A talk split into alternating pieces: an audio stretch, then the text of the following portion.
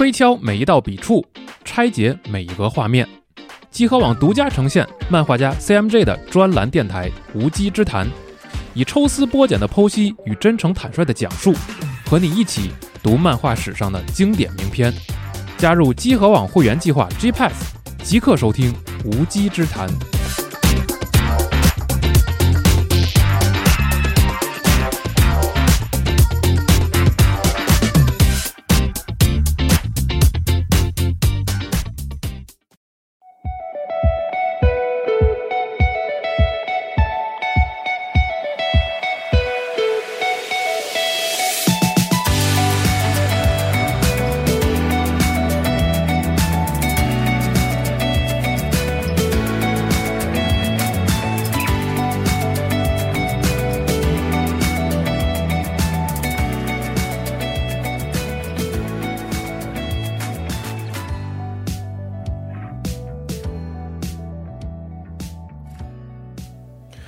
大家好，欢迎来到家调啊！今天你听到的呢是一期我们完全全新的系列节目啊，叫做“无稽之谈”啊，或者叫“无 J 之谈”。哎，为什么有这个名字呢？就是因为我们这个系列节目呢，其实是呃，我们集合的朋友是大家很熟悉的漫画家 cmo 大师，他我们请他来给我们做的一个类似于个人专栏式的播客啊，他在这会跟我们聊很多有关于漫画或者文学他自己的一些。呃，理解和跟我们分享一下他对这些创作上面的一些想法。哎，那请 CM 光老师给大家打个招呼。哎，集合的听众朋友们，大家好，我又来了，欢迎欢迎啊！上一期乒乓的节目，相信很多听众都听了，还记忆犹新。然后，同样的这一期这个系列节目吧，应该是由我的一位新同事八号同学跟我一起陪着大师，跟大家一起来度过整个的这个时间。八号，跟大家打个招呼。大家好，我是八号，那个新来的视频编辑，跟着大师这蹭蹭热度。咱们俩也是第一次一起录节目，呃，对对对，嗯。那咱们这个系列节目的第一期，大师想讲点什么？开场啊，我呀，我想聊一个，就是漫画家，日本漫画家。他可能是我近七八年以来看过可能最好的，我最最喜爱的这么一个漫画作者啊。然后有这个机会来集合跟大家分享这种作品的一些感受啊和理解，我首先想到的就是他。但其实这只一春不太好聊，因为他这个作者本身他面向比较多嘛。嗯。然后我今天可能讲的也只是他现实主义这个创作方向的。呃，几部作品，希望能够，就是说，窥一斑之全豹吧，就看看他的整体的一个艺术风格。太好了，嗯，这个作者其实不是只有大师觉得好那种偏门作者，他在日本漫画界地位相当高，他一般在学界都觉得他和那个手冢治虫是相同的级别。哇，就是就是那个谁。那个英国有一个著名的漫画评论家，而且他是亚洲最大漫画展的那个策展人。策展人对，他说就是传统日漫有两座高山，一座是手冢治虫，另一座就是这只一春。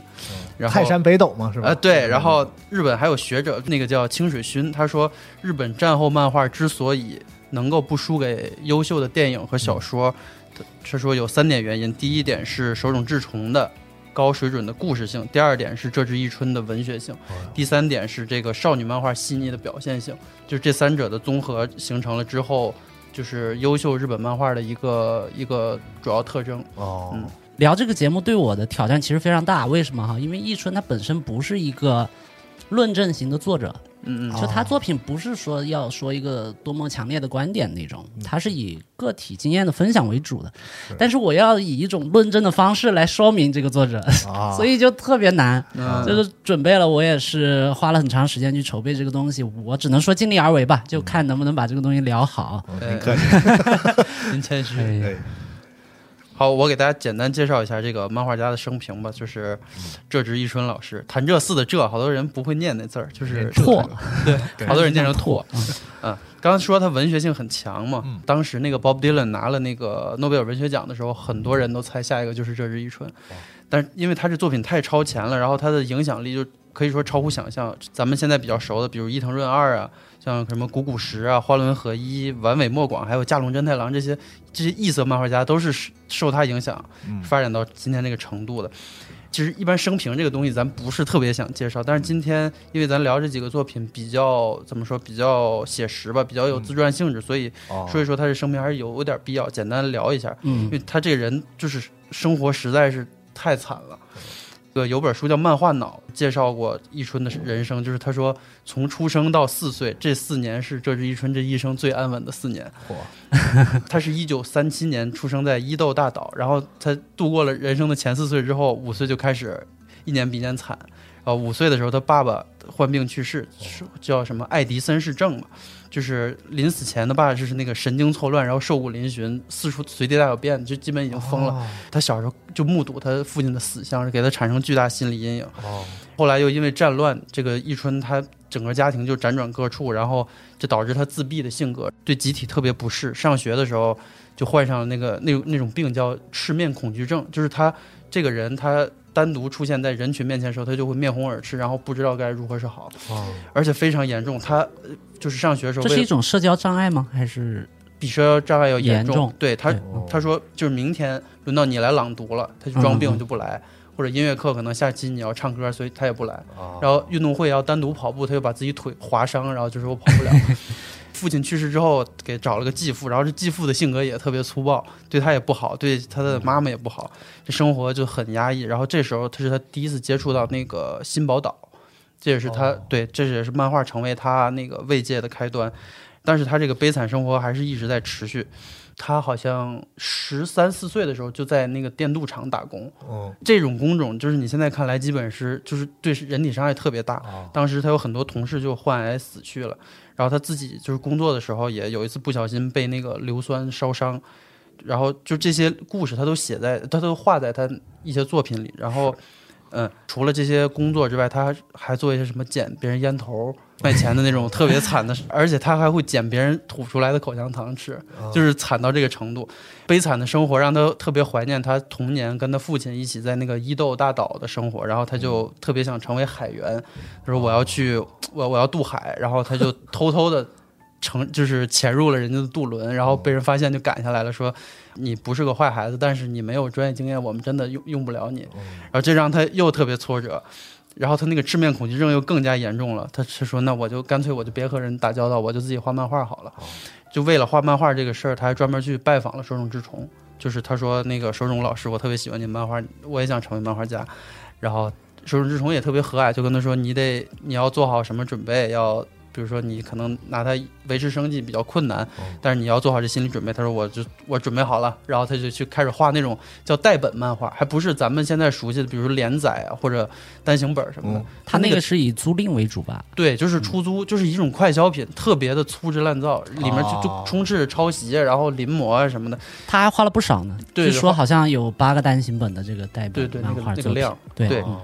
然后你，但但他那时候他就有自己的心思，他虽然很崇拜那个手冢治虫，但是他他就觉得你这个作品吧，就是一堆小朋友拿着武器把大人打得满天飞的漫画，我实在接受不了。我我过过苦日子，我知道不是那样的，所以他从代本的时期他就开始画那种特别写实的漫画，然后这让当时的编辑特别不爽，他说你这个你让小朋友的梦想这不都破碎了吗？他说我没办法，我就只能画这种，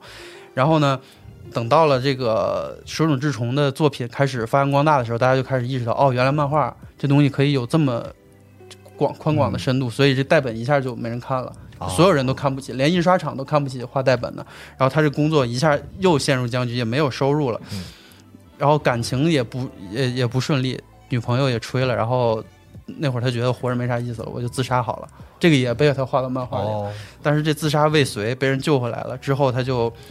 就是开始消失。这个人，直到就是当时那个日本的这个思潮运动开始是兴起，青年的思潮特别的澎湃。然后这时候，横空出世了一个漫画周刊，叫《Gallo》，是一个呃月刊，是一个主打青年漫画的这个这么一个刊物。然后它的创始人那个长井胜一和那个当时的作者白白土三平，三平嗯对，是个大也是大师，就特别看重这只一春。他说，他说我一定要把这个人招到我们这个杂志社来。哦他专门写了一个寻人启事，说我我这是一春先生，请你立刻到我们杂志社来报道。就这样就把他招过来了。然后这时候给他相当大的创作自由，也也是在这时候他创作出了很多，比如像沼啊，像山椒鱼，像红色的花，还有螺旋式这些就震惊后世的作品。就在他之前，没有人这么画漫画，是特别意识流、特别飞的一个漫画。当时的大家评价是说，他的作品是在读者还不存在、作者也未怀抱任何野心的情况下早产的作品。啊，对，然后当时他也觉得特别爽，他说：“我觉得我解放了，就是我画出来之前，我我我我还是很纠结，我能不能这么画？但是画出来之后，我就不管了。嗯看来我我这条路是可以走的。然后他就开始潜心钻研自己那一套东西。等到七十年代之后，他那个身心状况又开始下降，他身体也不好，说左眼有一个看不太清楚了，然后心里。一直都是那样，那那个压抑的灵魂。然后这期间，他就变成了一个基本不怎么画漫画的人。他说：“画画让我好痛苦，我不想画了。”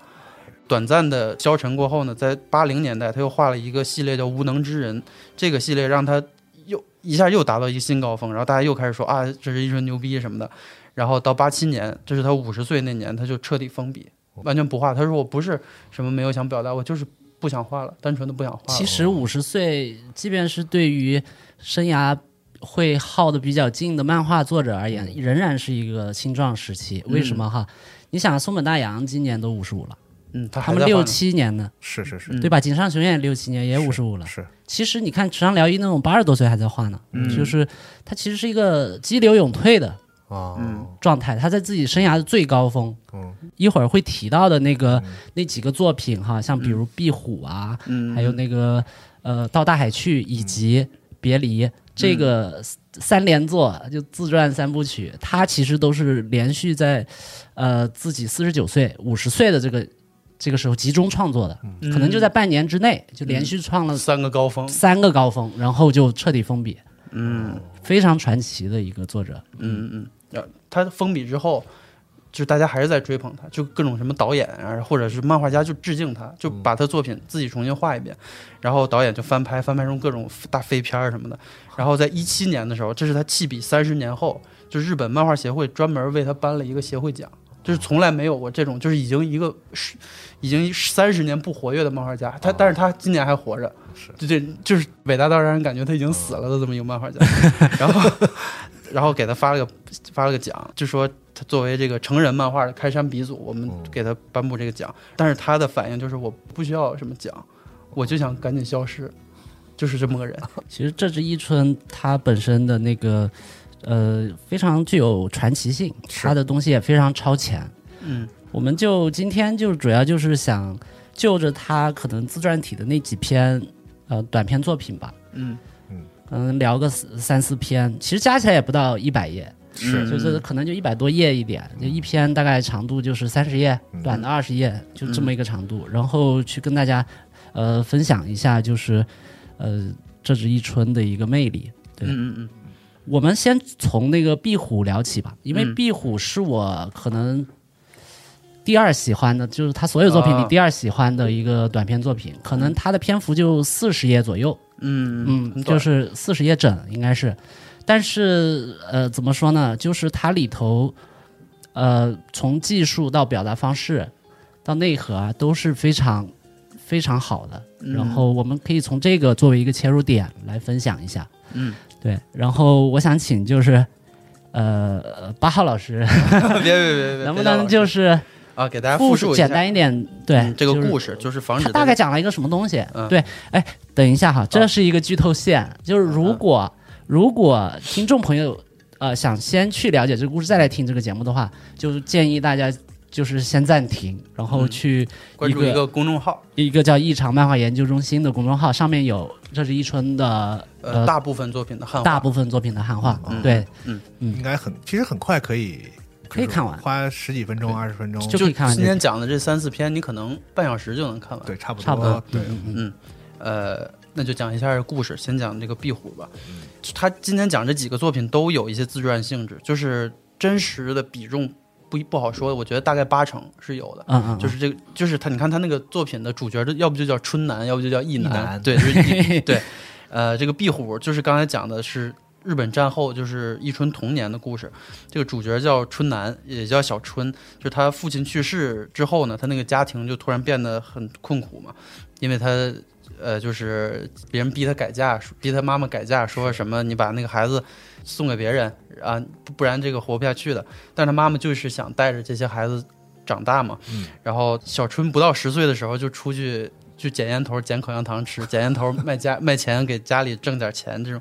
他妈妈就每天背着个刚出生的婴儿出远门工作，非常辛苦，那个脚脚后跟磨的都都裂开了。他父亲去世之后呢，这个母亲为了生存，他就周旋于两个男人之间，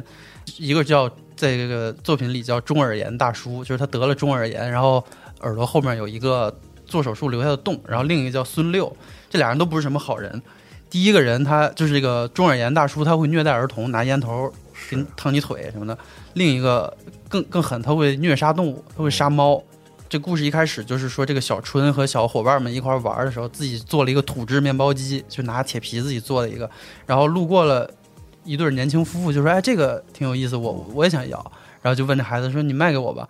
然后小春说：“哎呦，这不好，我们会给你做更好的。”然后就这么结识了这对夫妇。这对夫妇人特别好，然后对这几个孩子也很好，就是还会给他们提供一些工作，就是说你们来我这儿给我干点手工活儿，然后你们就可以挣点零花钱去花，就孩子们都很开心，就就去干嘛。然后这对夫妇好像是没有，好像是没有能力生孩子，没有提，但是就是特别喜欢小孩儿，就是看这个小春的这个生活这么惨，就问，哎，我们收养你怎么样？你当我们的孩子吧。但是这会儿这个小春就像没有听见一样，站起来就离开，说那个我要回家了。然后到了家之后，他跟妈妈说了这事儿，就说妈，那个有人想收养我，行不行？然后，然后他妈妈说，啊，可是你如果去了别人家的话，你就是别人家的孩子，你就再也见不到妈妈了呀。那样也可以吗？然后小春就沉默。这时候妈妈说：“我不会把你们送给任何人的。我从乡下逃到东京，就是因为你爸爸去世，乡下的亲戚们都让我把你们送人，然后让我改嫁。但是我不论分遇到什么事情，也不想和你们分开。如果把你们送人的话，你们死去的父亲会恨我的。所以不管遇到多么艰难的事儿，我们也要齐心协力的度过呀。然后这时候，这小春就感觉他好像就决定我我就不去别人家，我就陪伴我的妈妈吧。但是呢，这个孙六就是刚才说的杀猫的那个人，他嗯正式成为了小春的继父。嗯这继父性格很阴沉，经常找小孩的麻烦，就是说你们又不听话，是不是？然后又一顿打。在有一次体罚中，这个小春就是他被赶出家门，说你今天就不允许你回屋了，你就在外面睡一宿吧。然后他就自己很害怕的度过这一晚，然后路上走过了一个就是是个一个盲眼的和尚是吧？他在一边吹哨一边走，防止大家撞到他呀什么的。然后他听见这哨声就特别害怕，这小朋友，然后他就吓得乱跑，然后不知不觉就跑到了刚才提到那对夫妇的家门口。他好像就就是有点踟蹰，他说要不然我就跟他家算了。然后他好像下定决心要往里走。这时候呢，他看见门前的灯上有一个壁虎的影子，他就感觉啊好可怕，然后就逃跑了。然后这个漫画就这么结束了。对对。其实其实剧情他那个八号已经讲的非常详细了，嗯就是我想就是可能问一下龙马君，嗯就是你刚看这个作品嘛，嗯就是你大概对壁虎这个作品是一个什么样的感受啊？嗯，首先就是它不是一个令人快乐的东西。嗯嗯嗯，读的时候，就是不管是从他画出来的这种视觉上的感觉，还是他从描述的这东西，都是一个日本战后的那个。其实我们都知道，日本战后的战争给他们的民众也带来了同样非常沉重的苦难。嗯所以就是开始我以为是一个就是表只是表达这种这种题材的一个一个作品，但是后来我发现，其实这个只是刚好，就是他生活在那个年代而已，他没有想去刻意的表达某种社会的状态，或者是对对对，只是他把他的经历，然后可能进行一定的这个这个这个处理，然后整合整合。成对然后一个一个，我觉得这个我看完这几十页，甚至我都没觉得我看了一个故事，嗯，嗯，我就是看了一个一个生活中的片段。他很多作品都是没有这种感觉，对对，录之前您推荐我看的那个，哎就是他那几篇那种叫叫也是这样。私漫画，就是他相当于自传性质这个东西，其实都是这样。你几乎很难说它有一个带有因果这样关系的一个嗯。故事，就是这个事情发生了，然后在这个一个片段它截取出来，然后你能从这里面看到，呃，你你能看到社会，虽然他并没有去想要主观的去表达说一个什么社会现状而已，对对，你能在这里面看到人，而且甚至是只出现几页的人，你能感觉到很特别明显的那种人性啊，因为嗯。人性这个东西很微妙，你可能花写一本书，你也不一定把人性抛的抛析的很透彻，但是有些大师就能几个镜头、几个 几几这几张画，就你从里感受到很深刻的人性，嗯。这个是我看的时候的一个，因为它其实字儿很少，就是台词并不是很丰富，对对，但是经常会有那种完全没有台词的那几页，就是人的一个回头啊之类的那个表情，会强烈的吸引你停在那儿多看那一页几秒钟，就是那样的感觉会，这是给我印象比较比较比较深的一个点。其实它的东西有一个特点，就是你看完以后，你往回回忆哈，你好像看不到什么强情节的点，对，有什么可记忆的。但是你在阅读的过程当中，你其实是还是比较代入感很强，就是津津有味的看下来了。嗯，对，就是这种比较矛盾的一个体验，这个是很特别的。它明明是一个弱情节的东西，是但是它又有戏剧感，对对对，对它很有戏剧感，嗯它引人入胜，它的阅读的非常轻松。嗯这个是它一语贯之的一个优点。之后我们就不提。然后我想问一下八号，八号，你当时看这个这个故事第一个印象大概是一个什么样的？呃，其实我的感觉跟龙马差不多，就是它特别突兀，它的 我觉得它好多那个漫画的收尾都特别愣，就感觉下一页呢，然后就就没有下一页，然后这个故事就让人很很心碎，我觉得就是他。嗯嗯就是这个孩子，他以这个小孩的视角看这些的时候，他的心情会是什么样？然后对对对对对，对，包括你看到他捡人家的口香糖，然后吃特别开心，然后别的小朋友说你你好狡猾，我也想吃什么的，这种就是现实的残忍，会让你觉得特别的心痛。然后你说那个词儿特别好，心碎，因为你知道最心碎的是什么吗？就是嗯嗯它甚至都不是一个大悲剧，嗯最心碎的是这里都没有故事，嗯，就是这个孩子的经历如此之悲惨，他甚至都没有故事在里面，他 就是就就是是这么这么个事儿就是他的发生了。比如说一个悲剧是因为有一个坏人害了他，所以像什么基督山伯爵，他经过了什么坏人的阴谋怎么样？没有，这里面好像也没有什么特别人去要针对他要害他，但是就这样这么惨，但是你感觉不到故事，就是那种心碎的感觉，我不太好形容，就是那种无力的，对，哪怕他那两个继父很丑很丑恶，对。但是他也没有太多的道德批判在里头，对你没有感觉到针对这个主角的恶意，就是那种明确的恶意，但是他却如此就是也是另外一组可怜人对吧。困苦和对，和和悲惨的那个感觉。对。然后还有还有一个点，就是在心碎之外，我觉得就是他虽然他生活这么悲惨，但是这个孩子他并没有麻木，就是他没有被困，就是你可以通俗点说，没有被困难压倒吧。他在这个时候，他一直在敏，就是敏锐的观察着所有人，所以他笔下的就是那些。就是即使一个路人也感感觉好像特别真实，我觉得这就是他这个观察力的体现。我大概就是第一感觉是这样。好好好，我就分享一下我自己的一个观察对。先从那个技术上说吧嗯，就是因为我是一个创作者嘛，我看到一个好的作品的时候，我第一反应我就是会去分析他做对了哪些事情。嗯嗯然后他这个故事的，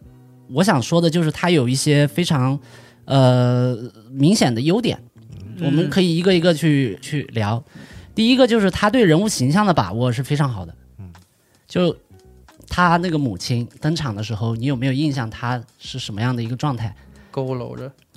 对，就是弯腰驼背，然后背上一个孩子，孩子，嗯，不堪重负哦，的那个样子。然后他那个继父是叫孙六吧？啊，对，嗯然后第一次登场，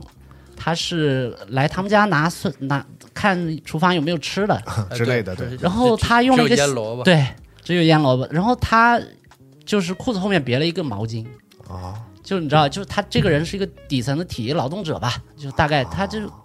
暗示了这一点，但是他也没有明说，就是说他对人物形象的把握啊，其实是非常准确的。嗯，啊，对，是不是体现出一种？其实你想，那是他特别特别小的时候，就是有一种惊人的记忆力。就比如说我六岁的时候，比如说看到的一个我给我留下印象的人，或者深刻也好，或者可怕也好，怎么也好，但我不会就是屁股后面那个毛巾这种东西，我是不在记忆里的，我只是对那个人一个很模糊的我对那个人的一个身影印象啊但他好像就是就就是在脑中有个录像机一样，那个画面是在他脑子里是录的特别清楚的，很很多细节在里面的。对。嗯然后他对于人物表演的设计哈、啊，其实也是非常非常好的，就是比如母亲的那个肢体动作，嗯这个人登场的时候啊，东倒西歪的，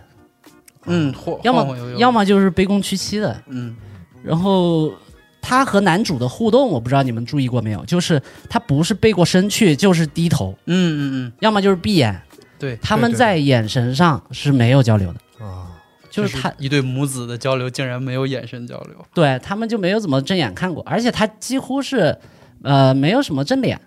这么一个状态啊、就低眉顺眼的，然后东倒西歪的那么一个被生活压垮了的那么一个状态。嗯对，就是他其实还是呃做的很好的，这这这些地方对一个人物的一个刻画。嗯，对。然后另外一个就是，我觉得他这个短片里头有呃非常好的对比和递进。就是德国有一句谚语哈，叫“一次等于没有”，这是米兰昆德拉在啊不能承受的生命之轻里头一句话。就作者想说明什么呢？就是说人活一次啊，就跟没活过一样啊、因为你没有对比嘛，你没有办法嗯重来。嗯对，但是编剧理论里头也有一句话叫“一切将会重现”。嗯，你故事的开头你出现了一个细节，你之后没有再提了，或者你一个细节你从来没有提过，结尾时突然冒了出来，这其实从严苛的就是编剧理论里头这是不行的。嗯为什么哈？前者是刨坑不填，后者是没有铺垫。是啊对你所有的元素你都是有明确的目的的嘛。嗯对，它得有用，你没有用，你就出现一次，它没有对比，你产生不了这种对比和递进。嗯为什么哈？故事创作中，人物形象的建立、人物关系的发展，以及人物内心的一个变化，往往都是通过对比和递进来实现的。嗯他动通过一个同样的东西，然后他两次他的态度的变化，或或者怎么样，你可以暗示这个这个人物的变化，嗯对吧？壁虎这个作品就属于既有对比又有递进。它对比是什么？还是我刚才说的，就是说他母亲和他的沟通几乎没有正脸，然后他们很少同框，你发现没有？嗯嗯嗯他们在一个画格里头同时出现的情况很少。对即便同框了，要么就是一个很前景后景，啊，对。它有明显的就是区隔。嗯。前景，比如他妈妈在前景，他往往就是一个剪影，影调特别深。嗯然后那个孩子呢，然后在后景啊，就是自然光线，就是你从这个影视理论里头讲，是不是空间关系就是人物关系？对是是是，对，他其实就是把这种他们之间的这种呃隔膜哈，这种距离感、这种疏离感，嗯，就是他在每个地方都强化了这种印象。也许你没有，你看的时候没有理性的认识，但是你其实有接收到这些信息嗯对吧？嗯，然后还有就是他没有肢体接触，没有视线交流，嗯，对对对对，对不对？嗯，这个你这个大家可以找这个短片来看，谁跟他们形成了鲜明的对比？那个年轻夫妇，对，年轻夫妇的那个那个阿姨，她是有正面、有同框、有眼神、有身体接触。特别亲密，感觉就是他这这几个这俩这个这对夫妇对孩子们的态度，就感觉特别的，就是怎么说包容或者特别距离特别近的感觉。对，这是在对比层面的，然后递进层面的，我递进是什么哈？递进就是同样一个信息，我反复出现，但是我可以达到一种深化信息，就是加强印象的效果。就比如男主刚才不是八号说了嘛，他捡过两次东西。第一次是给母亲捡烟头，因为他妈妈在做那种贴补家用的那种小活计吧，呃就把衣衣服啊什么的，就是把那个旧烟头的烟丝拆下来，哦。就比如比如拆拆下来还剩一点儿嘛，然后凑凑凑，然后够一根完整的烟就重新卷一下，啊，然后再卖掉。对，然后他呢，可能就是帮他妈妈去出去玩的时候就留意一下去捡这个东西。哦。他捡了两次东西，第一次如果说第一次捡烟头还是在帮帮妈妈做事儿的话，嗯他第二次捡人家吐掉的口香糖，那是真他妈穷是一个美国兵啊！然后喷儿吐出去啊，那是真的生活条件差，嗯真的物质条件严重匮乏。对，一个嚼的没味儿的口香糖，他不嫌恶心，还还当宝贝，还引起了几个孩子的哄抢。对对两个孩子说我也想要，然后他还挺美的，就是对，走的对在前面，我哎，捡我有你没有，我捡了哎、个甜的，对，这这是有多惨？我靠，他明明是在很，但是他没有去，就是特别。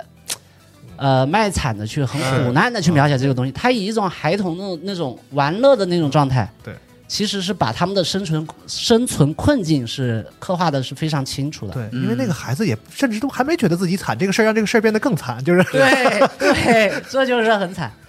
对，然后还有一个细节，我不知道你们留意没有，就另外一组递进关系，就是妈妈在窗中挥手出现了两次，哎，这个我有印象，你有印象吗？就是第一次是妈妈出去干活，然后他说：“在那个哎呀，我要去城里进货。对，然后他就他说那个不要把阿忠给搞哭了，他对着你看，啊他是是是，他对着这个窗户，然后几个孩子就送他嘛，然后那个他妈妈就在那招手嘛，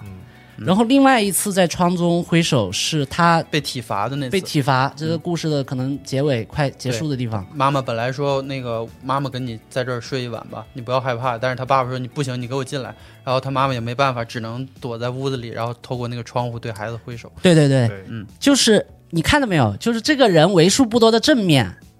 嗯，居然是在另外一个空间，对，像一就一个画框，把它给框起来。然后玻璃灰灰的盖在后面，就是特别有距离感，特别不真实，特别遥远。嗯。他他两次重复，就是在深化这种印象，嗯。你知道吧？一次你没注意，我再来一次，哪怕你就是没意识到，但是你看多了，你这个信息其实是有潜意识的，你是有影响的，是是是。对你理解这个故事。对，其次就是我觉得他还有一个在技术上呃非常成熟老练的地方，就是他呈现信息的效率特别高。试听内容到此结束。如果你喜欢这档节目，欢迎来到集合的网站或者 App，通过节目下方播单页面购买完整内容，也可以加入 GPS 会员，收听目前更新的全部加丢 Spec 电台节目，即刻享受免费畅听服务。